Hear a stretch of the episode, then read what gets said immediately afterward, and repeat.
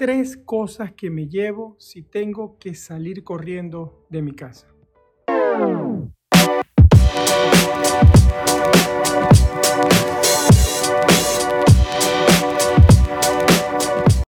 Hola, soy Mario Pérez, ingeniero y coach financiero y hoy estoy de vuelta para compartir contigo otra reflexión.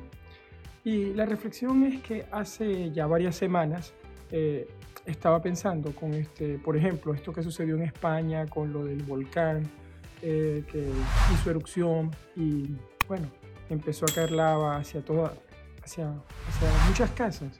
Me quedé pensando, si yo estuviese allí y yo veo esa lava venir, pero tengo tiempo de salir corriendo, ¿qué me llevo? Y lo primero que se me viene a la mente son estas tres cosas y una de ellas está muy conectada con la parte financiera. Por eso quiero compartírtelas el día de hoy. La número uno, los documentos de identificación míos, eh, de tu familia, de mi familia. Es decir, debes tener esos documentos siempre en el mismo lugar, a la mano y listos para tomarlos y salir corriendo con ellos. Es muy importante porque eso, esos documentos son los que te permiten, si te tienes que mover fuera del país o tienes que empezar algún trámite, es muy importante que los tengas. Esa es la número uno. La número dos es mi fondo de emergencia.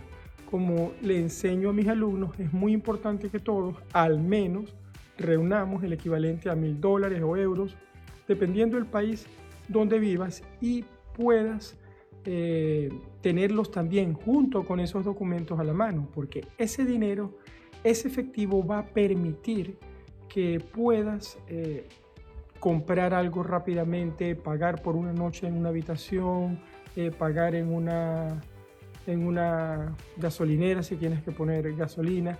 Todas esas cosas tienes que preverlas y esos mil dólares o euros te pueden ayudar muchísimo.